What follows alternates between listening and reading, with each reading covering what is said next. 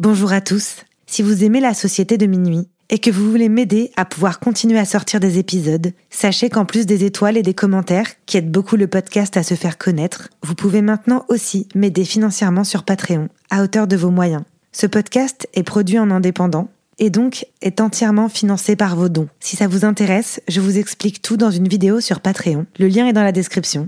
Merci beaucoup et bonne écoute. Imagine the softest sheets you've ever felt. Now imagine them getting even softer over time. That's what you'll feel with Bowl and Branch's organic cotton sheets. In a recent customer survey, 96% replied that Bowl and Branch sheets get softer with every wash. Start getting your best night's sleep in these sheets that get softer and softer for years to come. Try their sheets with a 30-night guarantee. Plus, get 15% off your first order at bowlandbranch.com. Code BUTTERY. Exclusions apply. See site for details. When you're ready to pop the question, the last thing you want to do is second guess the ring.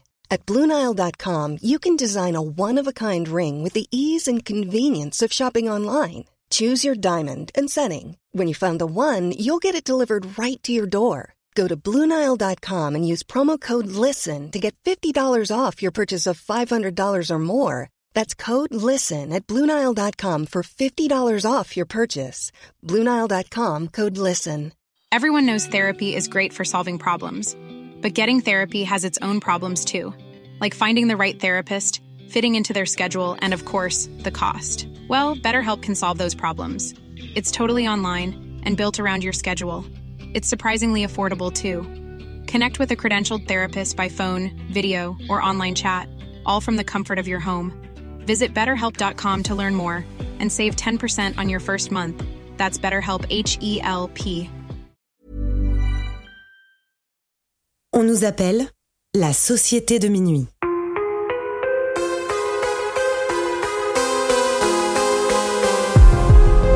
Séparément, on pourrait croire que nous sommes tous très différents les uns des autres. Nos passions, nos vies et nos histoires sont différentes. Nous ne fréquentons pas les mêmes écoles, ni les mêmes quartiers.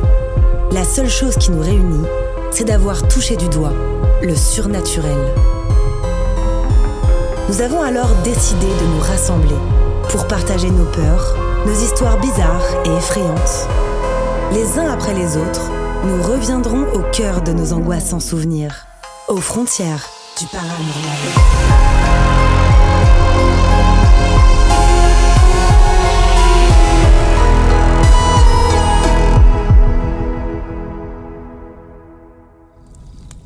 Si vous écoutez cet enregistrement, c'est bien parce que, vous aussi, vous partagez cette fascination pour l'étrange. Vous êtes les bienvenus. Mais attention, préparez-vous à sortir de votre zone de confort, car les histoires que vous allez entendre se sont bel et bien produites. Après avoir passé une étrange soirée seul chez lui avec son petit frère, Kevin va se persuader que le monde de l'au-delà existe sans en avoir de preuves réelles. Le monde du paranormal l'attire et le pousse à faire plusieurs expériences avec ses amis jusqu'à une mauvaise rencontre qu'il n'oubliera jamais. Cette histoire s'intitule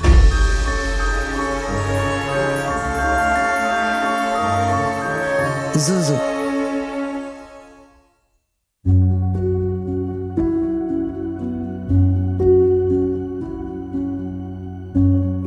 Une famille euh, qui déjà n'est pas croyante du tout, enfin qui n'a, qui ne l'est plus.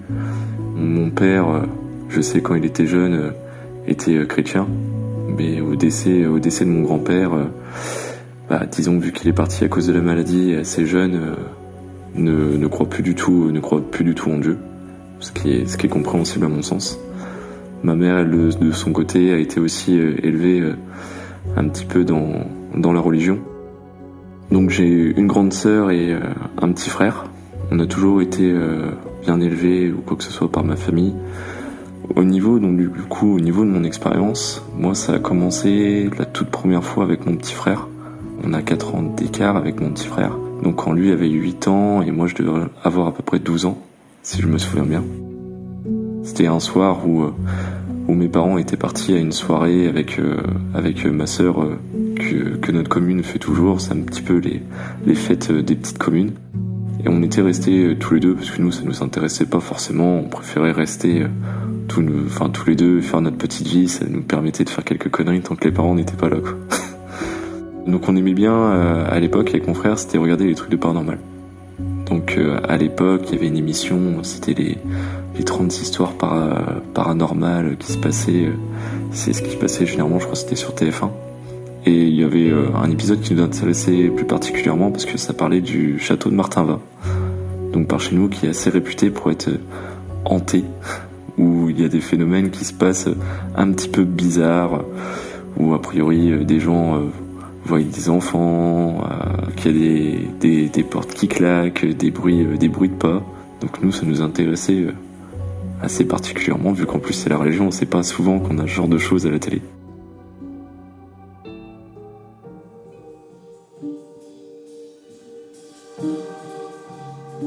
Devait à peu près euh, dans les 23h30, si je me souviens bien, quelque chose comme ça. On était en train de regarder donc euh, la télé avec mon frère. Et on avait la porte de la cuisine qui était ouverte. Et au moment où il commençait à parler des, des fantômes, comme ils appellent ça à la télé, on a entendu la porte qui se claque. On s'est retourné, on a regardé avec mon frère, on voit que la porte de la cuisine s'est fermée. On fait bon, d'accord on commence quand même à avoir un petit peu peur. À cette époque-là, on n'est pas trop fiers. On a décidé de, changer l'émission et plutôt de partir sur Gulli et regarder les dessins animés. Au bout d'une demi-heure, notre courage revient un petit peu plus. On fait bon, c'est bon, c'était rien. On se remet à regarder l'émission. Et au bout de 5-10 minutes, on entend la porte qui s'ouvre, donc avec le petit euh, couinement, un petit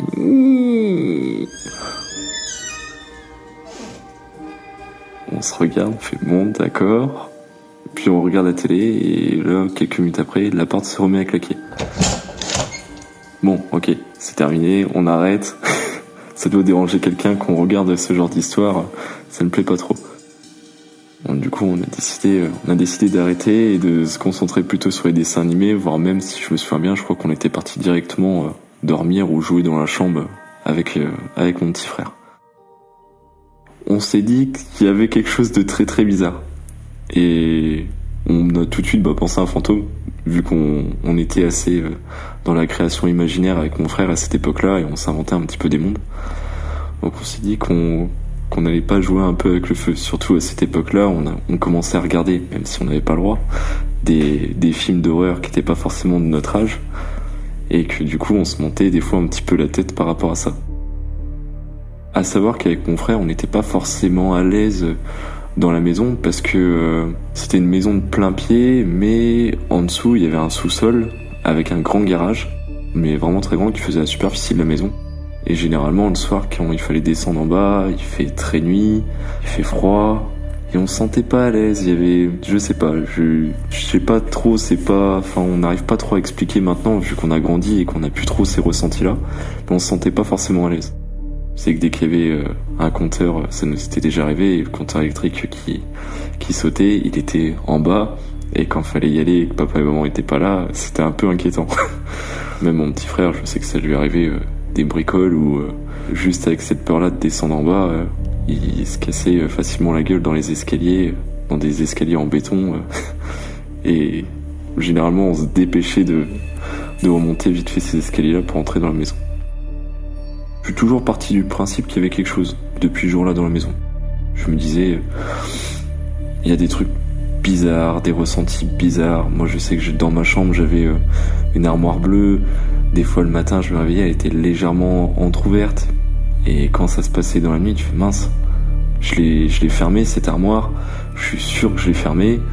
Et tu restes bloqué dessus, tu la fixes, tu te demandes euh, s'il n'y a pas quelque chose. Donc, dans ce cas-là, tu te caches sous les couvertures, puis bah, tu dis plus rien. À savoir que cette année-là, disons que j'étais pas très très doué dans les études. J'avais une pression qui était un petit peu importante quand même de mes parents parce que je ramenais euh, des mauvaises notes. Et j'étais quelqu'un qui était assez réservé. J'avais pas, enfin j'avais des amis, mais j'étais un petit peu bouboule, donc du coup euh, j'étais plus euh, du genre à me faire maltraiter par les gens plutôt plutôt qu'autre chose. Et un soir, pourquoi je sais pas, j'en ai eu marre en pleine nuit. Puis bah peut-être avec les histoires de paranormal, je m'étais peut-être monté un petit peu la tête. Je me souviendrai plus exactement de ce qui s'est passé ce soir-là, mais en fait j'ai réclamé j'ai demandé à devenir beaucoup plus fort parce que je me sentais, je me considérais comme faible. Je pleurais tout le temps et je sais pas trop, je sais plus trop exactement ce qui s'est passé, mais tout ce que je me souviens, c'est que après ça, de jusqu'à que j'arrive en troisième, donc de mes 12 à mes 14 ans, j'ai commencé à faire quelques paralysies du sommeil où je me réveillais, euh, je me réveillais en pleine nuit, j'arrivais pas à bouger, j'étais tétanisé, j'avais le cœur qui battait à 100 000 à l'heure. Je sentais pas forcément une présence, mais ça me bloquait. J'arrivais à me rendormir ou à me libérer, je sais pas trop comment je faisais. Mais tout ce qui se passait en tout cas avant ou après cette paralysie, c'est que je faisais des cauchemars et c'était tout le temps le même. J'en avais deux. Donc le premier, c'était où j'avais euh, comme le cerveau qui, ça me faisait des bouts, et ça s'intensifiait.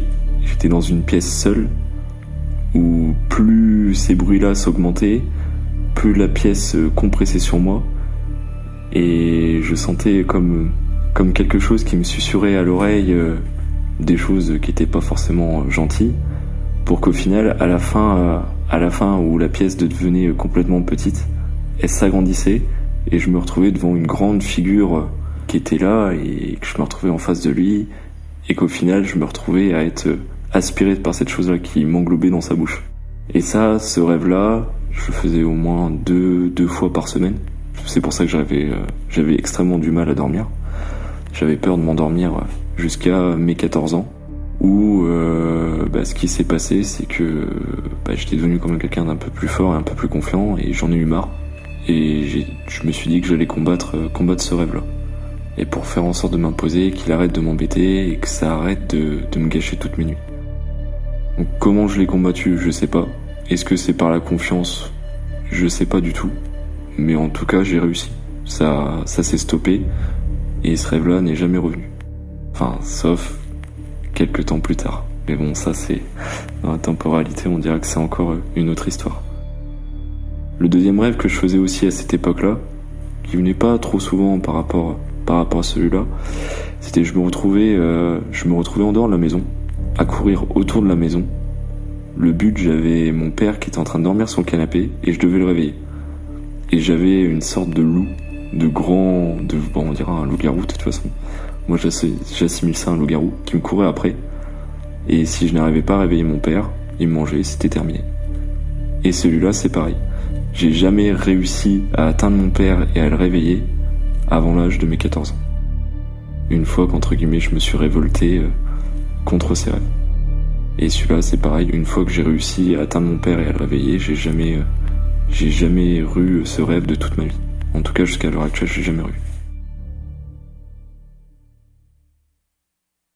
À Brickbeck, on avait une, forêt où il y avait de sombres, histoires qui se passaient. A priori, il y avait une cabane à la sorcière où euh, il y avait des, euh, des symboles qui apparaissaient et qui disparaissaient et qu'elles changeaient de place.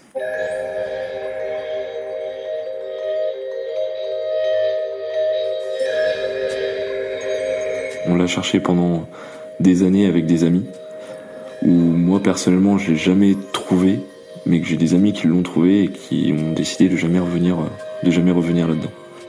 C'est une légende qui s'est transmise entre guillemets entre jeunes. Surtout bah, à cette époque-là, on avait on aimait bien les choses bizarres, donc on recherchait on recherchait à vivre des, petits moments euh, qui nous font monter l'adrénaline et qui et disons qui nous amusent un peu. Parce que bon, bah, quand on est dans des petites communes, on n'est pas à la ville, il n'y a pas grand chose à faire autour, à part des forêts, donc qu'est-ce qui est le mieux à faire? C'est les forêts. Cette fameuse cabane de sorcières, justement, c'est une amie qui était avec nous, euh, qui était avec nous à cette époque-là et qui traînait avec nous. C'est elle qui nous l'a raconté. Et elle, disons que elle a vécu euh, pas mal de choses assez horribles dans sa vie et elle avait un, lien avec le paranormal où euh, elle vivait pas mal de choses. Elle nous a jamais trop expliqué ce qu'elle vivait, enfin ce qu'elle avait ressenti ou quoi. Du fait qu'elle ait perdu son frère assez jeune, elle s'intéressait euh, à ce genre de choses pour essayer de communiquer. Je sais qu'elle avait fait à l'époque des, des séances de spiritisme.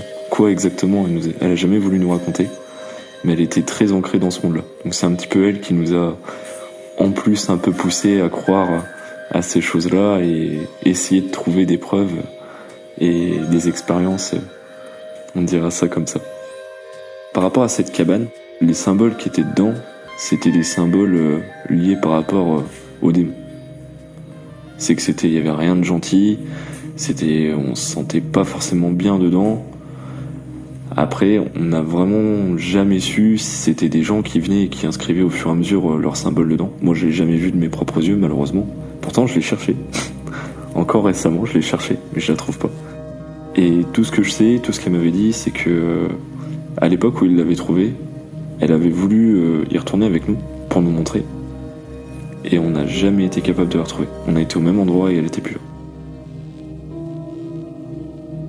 Et dans cette forêt, il faut savoir que des fois, de temps en temps, on trouvait euh, des coins où euh, il y avait des, troncs d'arbres qui avaient été laissés sur place, enfin, faits en forme de chaise, et où généralement il y avait des, des feux de camp qui avaient été faits. Et on sait très bien que généralement les gens ne peuvent pas y aller parce que c'est une forêt qui est interdite seulement aux chasseurs et que les chasseurs, bah, c'est pas eux, c'est pas eux qui font ça. Et généralement ces, troncs d'arbres là, on les trouvait dans des zones où il y avait euh, plus de végétation. Tout était cramé entre guillemets autour. Pas cramé par le feu, mais comme si c'était c'était mort, que ça avait pourri euh, et laissé à l'abandon. Plusieurs années plus tard, J'y suis retourné avec des, amis, euh, des amis à moi, parce que euh, et ça je l'expliquerai un petit peu tout à l'heure. Ces amis-là euh, étaient très très branchés paranormal. Et bah disons que si j'aurais su, on n'y aurait jamais été, parce que on a recherché cette cabane-là. On savait plus trop où est-ce qu'on était garé, donc on s'était dit qu'au début on, prendrait un point de boussole, ce qu'on avait fait avec nos téléphones, pour être sûr de retrouver notre route. Et plus on s'enfonçait euh, dans la forêt, donc euh, avec ses amis, euh, amis-là, plus on s'enfonçait dans cette forêt-là, plus on se rapprochait du point qui normalement était là où je me souvenais étant gamin, plus on retrouvait la forêt qui était bah, asséchée et comme morte.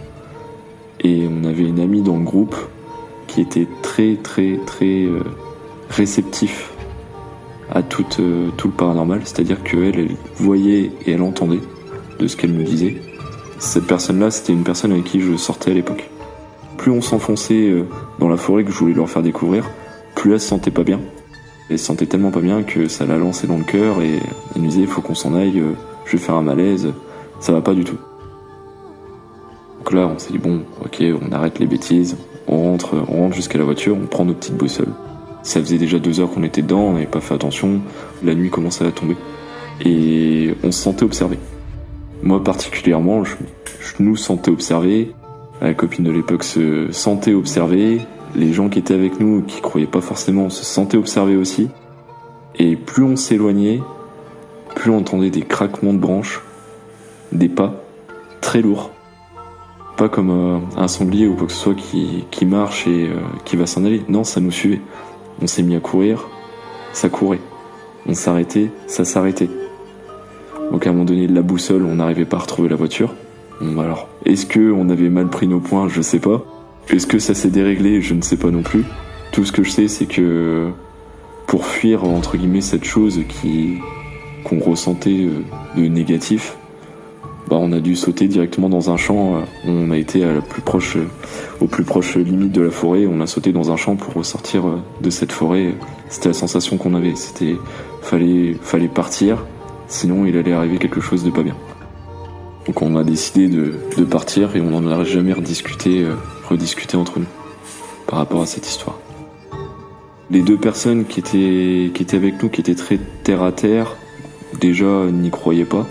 Mais au final, c'est surtout qu'ils ont tellement eu peur qu'ils se sont dit on faut pas en reparler, sinon on attirera, on rattirera le mauvais œil sur nous.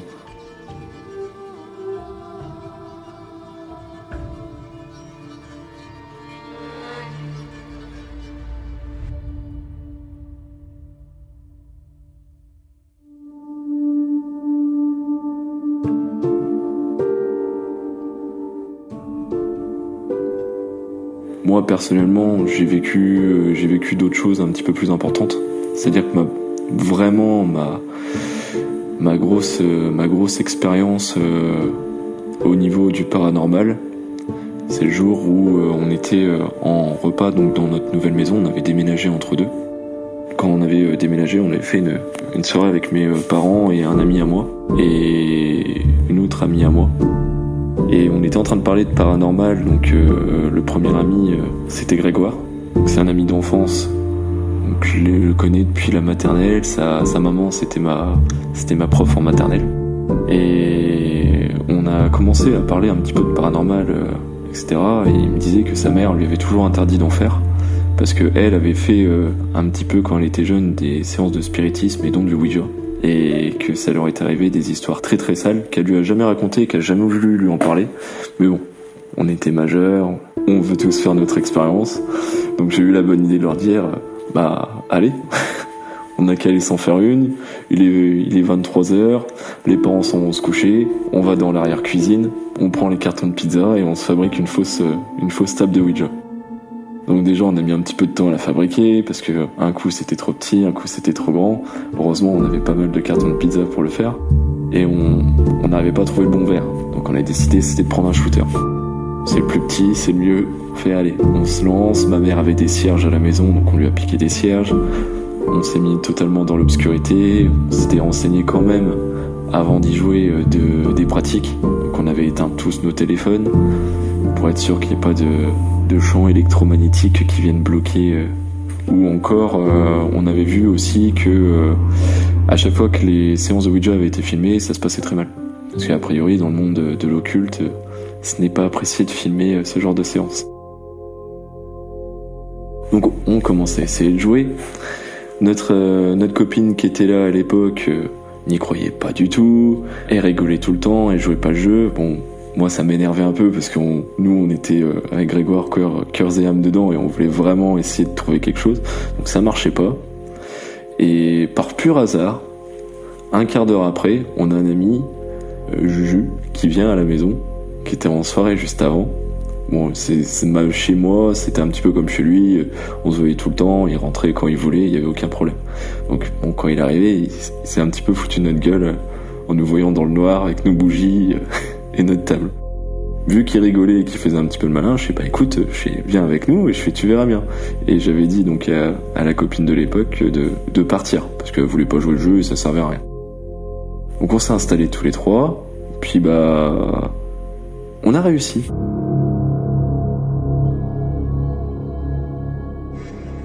Donc là, on s'est regardé un petit peu stupéfait.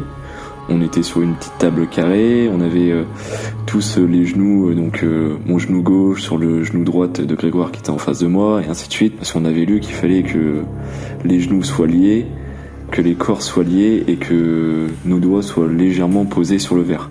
Du coup, on pose, on se lie tous nos corps et on pose légèrement notre doigt sur le verre. Puis bah commence la fameuse question, esprit, si tu es là et si tu acceptes de, répondre à nos questions, euh, manifeste-toi. Ça marchait pas, donc on change un petit peu euh, la question. Je demande juste un esprit et tu là? Puis bah là, le, verre se met à bouger. Bon, moi personnellement, je regarde Grégoire, il est en face de moi, il me fait les gros yeux.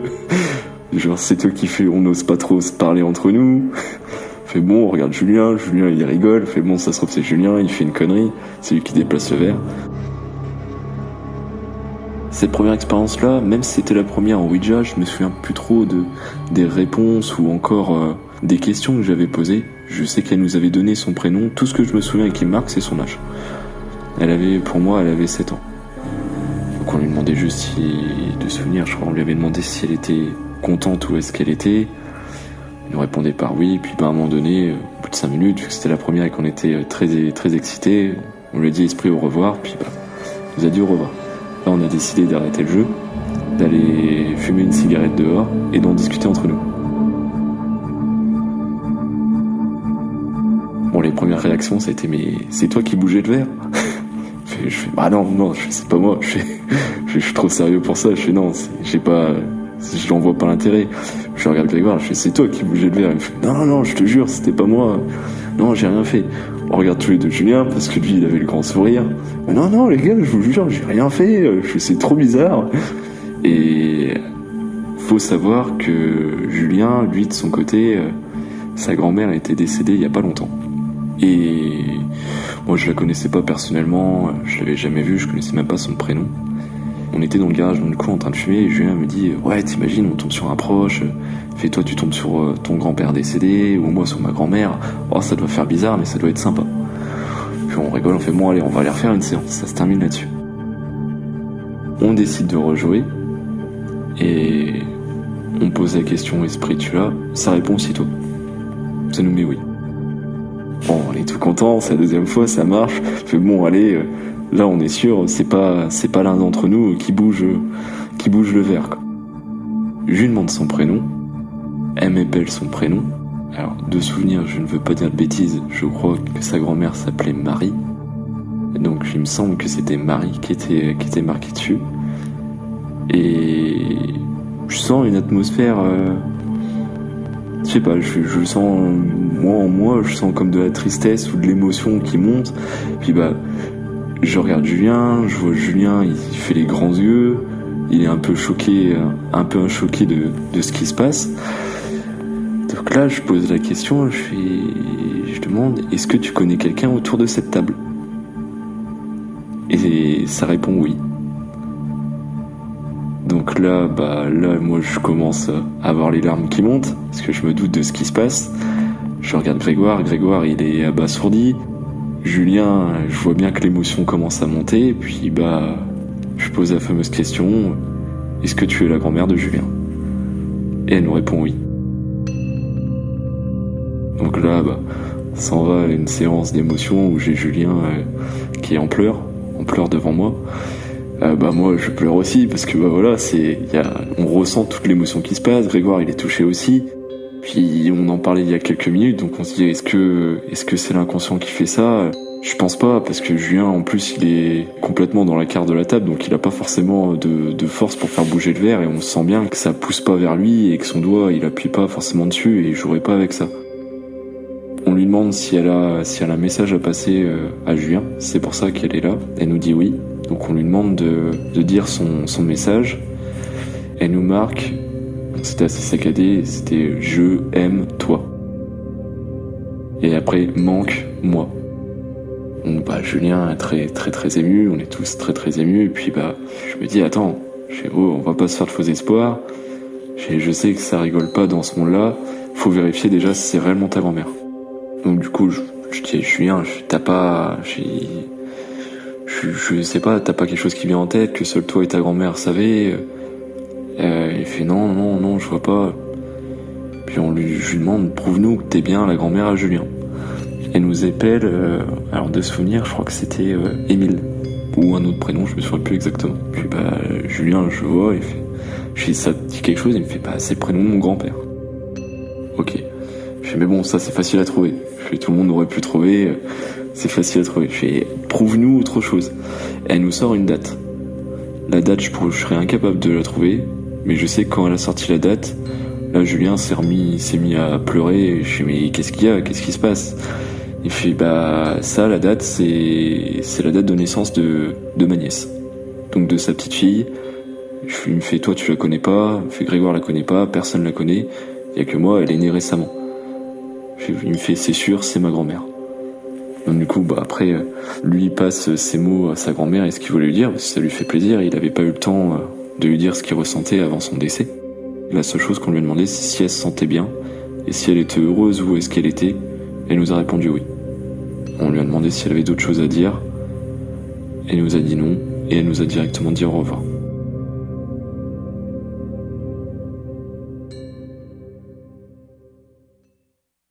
Donc après ça, bah là on a dû faire une pause. On n'a pas trop le choix, on a fait une pause parce que là c'était grosse séance d'émotion, il fallait qu'on débriefe dessus. Par rapport à, Grégoire, lui qui était là, ça l'a tellement choqué de ce qui s'était passé. Bah il a pas voulu rester. Il a dit je rentre à la maison, je rentre chez moi, je, veux plus voir parce que bon, il y croyait un peu, mais bon, il pensait pas que ça allait se passer comme ça. Et quand c'est sur des gens, lui aussi, je sais qu'il avait perdu du monde et je pense que il voulait pas forcément tomber sur quelqu'un qui était décédé ou quoi que ce soit. Nous, bah, dans remis de nos émotions avec Julien et Grégoire une fois partis, j'ai mon petit frère qui descend. Je fais, eh, viens, vient de nous arriver des choses, on est en train de jouer, faut que tu voyes ça, faut qu'on te montre. Donc on décide de refaire des séances.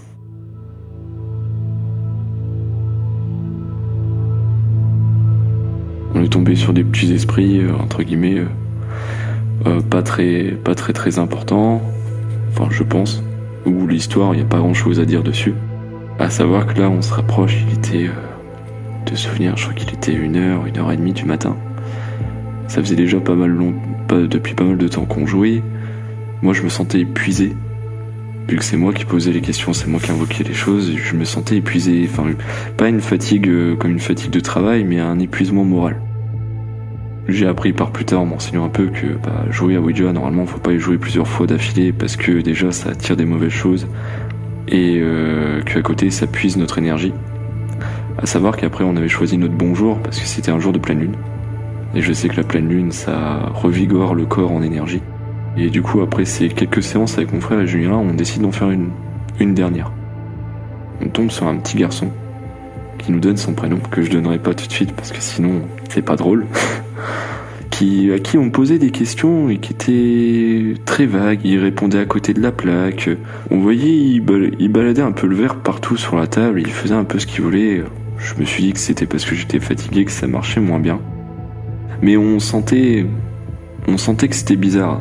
Et la chose, la chose qui nous avait choqué le plus avec Julien et mon frère, c'est les bougies. Quand, quand on est tombé sur cet esprit-là, on avait pas toujours nos bougies d'ouvertes, les, enfin d'allumées, les fenêtres étaient fermées. Les bougies, une flamme, ça fait 2-3 cm de haut au grand maximum. Et quand on est tombé sur cet esprit, on, on avait des variations de flammes qui montaient à 6-7 cm. Des grandes flammes et on sentait, on sentait un froid dans la pièce, mais on avait l'oscillation des, bougies, des flammes de bougies, et ça, c'était assez perturbant. C'était la première fois que ça nous arrivait dans toutes nos séances qu'on avait faites euh, dans la soirée. Et à savoir que notre ami euh, qui était, qui était en train de jouer tout à l'heure avec nous et qui, qui n'y croyait pas trop et qui faisait n'importe quoi, qu'on a, qu'on a remplacé par Julien, elle était partie euh, là-haut. Et on la voit arriver en, donc euh, dans l'arrière-cuisine, là on était en train de jouer. Elle ouvre la porte en furie, on la voit, elle était un peu paniquée. Elle commence à nous dire arrêtez vos conneries, euh, ça fait trop longtemps que vous jouez, je me suis renseigné sur le sujet, c'est ça peut partir loin, faut, faut faire attention. Et je me souviens toujours, on l'a regardée et elle nous fait surtout mais surtout, si vous tombez sur un zozo, vous arrêtez.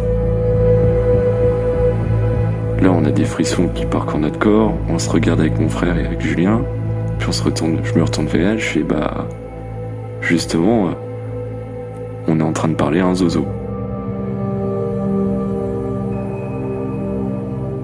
Donc elle, prise de panique, elle part en pleurant pour aller se cacher dans la chambre.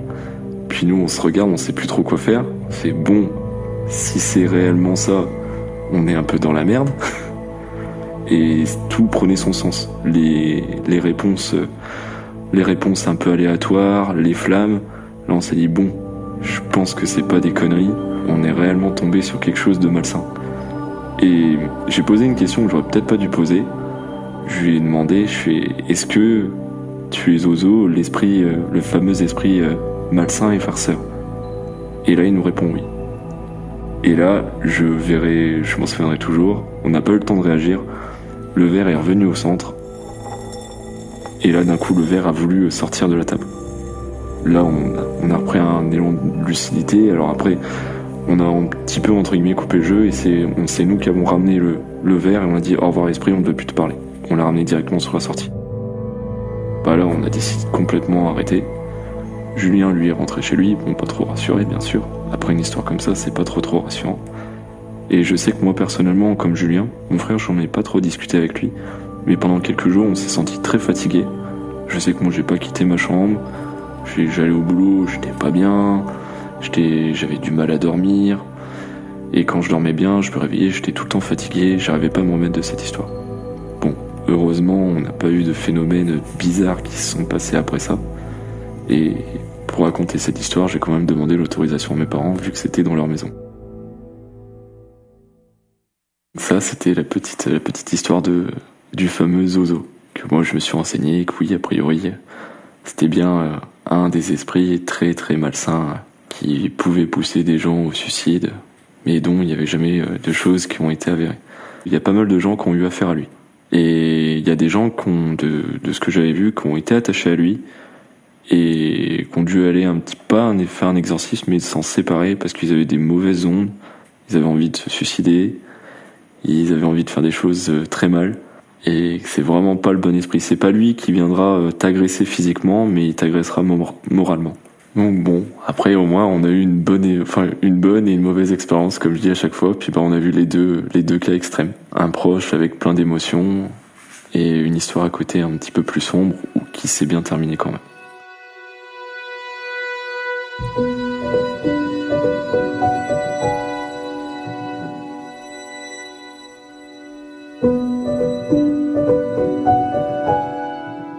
Années plus tard, moi je me sentais euh, toujours, euh, toujours observé. Et ça, je me sens observé depuis, euh, depuis la fois où, comme je dis à chaque fois, j'ai passé un pacte dans ma chambre. Quand j'avais 12 ans et que je faisais mes cauchemars. J'ai toujours eu cette sensation-là. Et pour moi, je l'ai encore, je l'ai encore actuellement. De sentir quelque chose avec moi. Pas forcément qui me veuille du bien ou du mal, mais qui est avec moi. Et quelques années plus tard, malheureusement pour moi, suite après une soirée, j'ai eu un accident de voiture. Cet accident, il faut savoir que c'était euh, une ancienne voiture, donc pas d'airbag, pas forcément de protection. Euh, j'ai fait des tonneaux avec. J'ai ma ceinture qui s'est euh, coupée pendant l'accident, donc les vitres avaient cassé, la voiture était en très mauvais état. Et au moment de cet accident, je le raconte pas forcément beaucoup de monde, même ma famille ne sont pas forcément au courant, j'ai raconté deux trois personnes. J'ai senti comme comme une chaleur, comme un, comme, comme un cocon tout doux, comme je dis. C'est-à-dire que j'avais, je sentais quelque chose sur moi qui me maintenait, euh, qui me maintenait au fond de mon siège. Et pour moi, le de, de peu souvenirs visuels que j'ai euh, à cette époque-là, je revois encore quelque chose de blanc. Mais ça, est-ce que c'est le choc de l'accident euh, ou mes souvenirs qui se mélangent, je sais pas trop. en tout cas, je me souviendrai toujours de cette sensation dans un, dans un cocon comme protégé ou je ne sais quoi. Et il faut savoir que de cet accident, je suis, je suis sorti tout seul de la voiture et euh, j'en suis sorti complètement indemne. Aucune égratignure, rien. Et pourtant j'avais fait des tonneaux, la ceinture avait lâché, euh, lâché pendant l'accident. Dans la logique des choses, j'aurais dû être baladé à droite à gauche euh, au moment de cet accident. C'est là que j'ai commencé à comprendre qu'il y avait peut-être quelque chose qui, qui veillait un petit peu sur moi.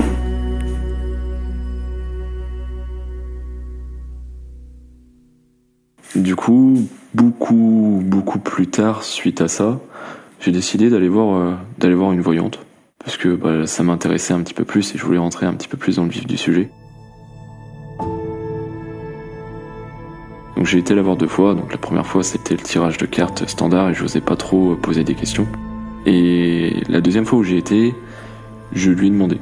Je lui ai demandé, ça va vous paraître bizarre, mais euh, j'ai une question, je me sens suivi, j'ai l'impression que j'ai quelque chose qui me suit, qui reste avec moi, j'aimerais savoir, j'aimerais savoir ce que c'est. Bon, elle m'a rassuré que c'était que déjà si je croyais à la voyance et que je venais pour de la voyance, c'était logique de parler aussi des esprits, que les esprits existaient.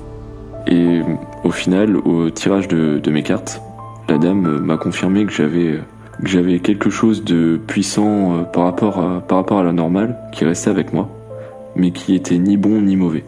Elle ne pouvait pas dire de nom ou quoi que ce soit. Tout ce qu'elle dit, tout ce qu'elle m'a dit, c'est une entité supérieure. J'ai jamais eu le, forcément le courage par rapport à ça, et bon, bah, je m'y remets un petit peu maintenant à essayer de trouver son nom. Mais à chaque fois que je veux faire une séance avec euh, un médium ou, que je m'aventure là-dedans et que, je veux prendre rendez-vous pour y aller, bah au dernier moment, euh, mon, mon esprit me dit non. Ne le fais pas. Donc du coup, je le fais pas. Je le fais pas du tout.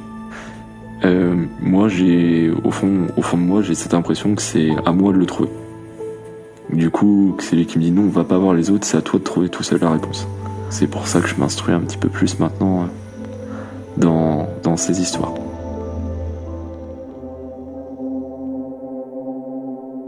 Depuis la séance de Ouija que j'avais faite, je n'en avais jamais refait. Et un soir, chez ma nouvelle copine, son beau-frère me parlait un petit peu de paranormal. Il me disait que lui, euh, il sentait qu'il y avait une malédiction sur lui, que ça allait pas, qu'il voulait des réponses. Moi, bon, bah, vu que j'avais, vu qu'on avait un petit peu fêté aussi, et, vu l'expérience que j'avais fait la dernière fois, il savait que j'avais fait du Ouija, et m'a d'en faire. Moi, j'ai pas, je voulais pas trop parce que, bon, si, si on tombe encore sur une connerie, ça va mal finir. Au final, il a réussi à me convaincre de le faire. On en a fait. Alors de ce qui s'est passé de cette séance de Ouija, je pourrais pas dire si on a eu nos réponses parce que lui comme moi on s'en souvient pas. Et c'est pas du fait qu'on ait fêté parce que pas du coup on était lucide à ce moment-là et en soi on n'avait pas tant fêté que ça. Mais lui comme moi on a perdu tout souvenir de cette séance dès le lendemain.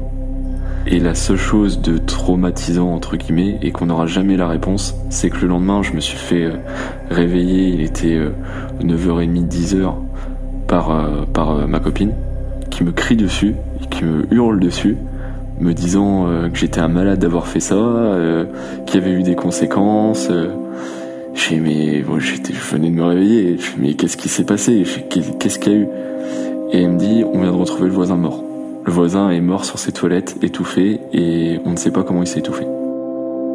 Et là, bah, je reste un petit peu stupéfait. Je dis non, arrête, c'est pas possible, c'est pas, c'est pas à cause de ce qu'on a fait hier, c'est impossible.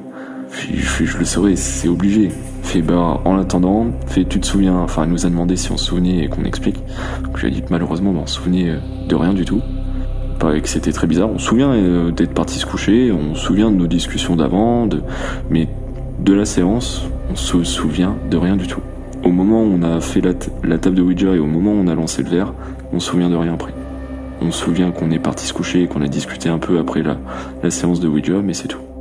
Et le problème, c'est que même là, à l'heure d'actuelle, la mort du voisin, euh, il était jeune.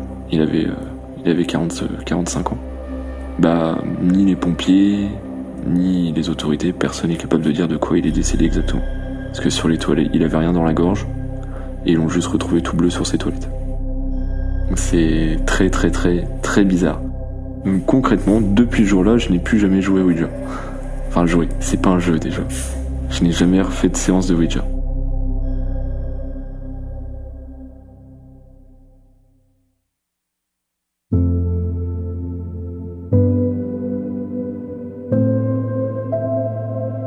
Alors pour moi, c'était important de raconter mon histoire parce que bah Suite euh, à avoir écouté euh, tous les podcasts, déjà, il y en a beaucoup qui m'ont touché. Et c'est surtout que j'en avais besoin et j'avais euh, des, des histoires qui étaient, que je ressentais qui étaient similaires à la mienne. Et je me suis dit, déjà, je me suis dit qu'il n'y avait pas beaucoup d'hommes qui racontaient leur histoire dans les podcasts. Je trouvais que c'était souvent des femmes. Et je me suis dit qu'à un moment donné, bah, faut avoir la force de, de raconter ces histoires-là pour que les autres puissent s'ouvrir aussi. Si moi je suis capable de le faire, les autres pourront aussi. Et après, moi j'ai une personne que j'aimerais bien qui me raconte ces histoires, mais, mais qui me racontera jamais, je pense que c'est mon père. Parce que pour moi, mon père a vécu des choses, mais il veut pas nous le dire. Parce que dès qu'on lui parle de paranormal ou de voyance, il fait ah, je veux pas savoir, je veux pas savoir. Pour moi, il n'y a pas de paradis, il n'y a pas d'enfer. C'est juste un monde qu'on veut bien se créer à côté. Et pour moi, il y a des gens qui ont besoin d'aide. Ça, c'est sûr.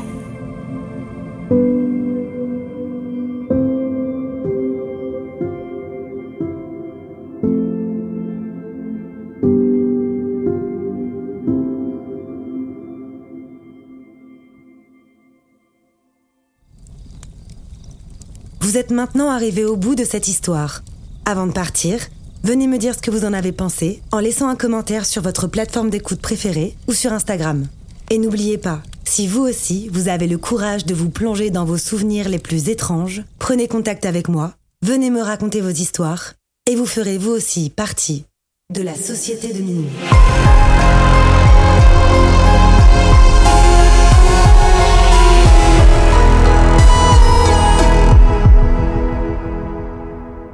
Ce podcast a été imaginé, réalisé et monté par votre hôte, Tatiana Benamou. Il est mixé par Dimitri Benamou et la musique du générique a été composée par Jérémy Marlon.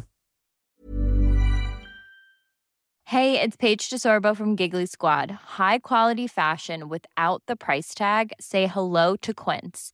I'm snagging high-end essentials like cozy cashmere sweaters, sleek leather jackets, fine jewelry, and so much more. With Quince being 50 to 80% less than similar brands. And they partner with factories that prioritize safe, ethical, and responsible manufacturing. I love that. Luxury quality within reach. Go to quince.com slash style to get free shipping and 365-day returns on your next order. quince.com slash style. Imagine the softest sheets you've ever felt. Now imagine them getting even softer over time. That's what you'll feel with Bowl and Branch's organic cotton sheets. In a recent customer survey, 96% replied that Bowl and Branch sheets get softer with every wash. Start getting your best night's sleep in these sheets that get softer and softer for years to come. Try their sheets with a 30-night guarantee. Plus, get 15% off your first order at bowlandbranch.com. Code BUTTERY. Exclusions apply. See site for details. Hi, I'm Daniel, founder of Pretty Litter. Did you know cats tend to hide symptoms of sickness and pain? I learned this the hard way after losing my cat, Gingy. So I created Pretty Litter, a health monitoring litter that helps detect early signs of illness by changing colors, saving you money and potentially your cat's life. Pretty Litter is veterinarian developed, and it's the easiest way to keep tabs on your fur baby's health right at home. Go to prettylitter.com and use code ACAST for 20% off your first order and a free cat toy. Terms and conditions apply. See site for details. Ce podcast est produit en indépendant et donc est entièrement financé par vos dons. Si vous aimez ce podcast et que vous avez envie de le soutenir pour qu'il puisse continuer à exister, vous pouvez maintenant le faire sur Patreon à hauteur de vos moyens. Le lien est dans la description. Merci à tous.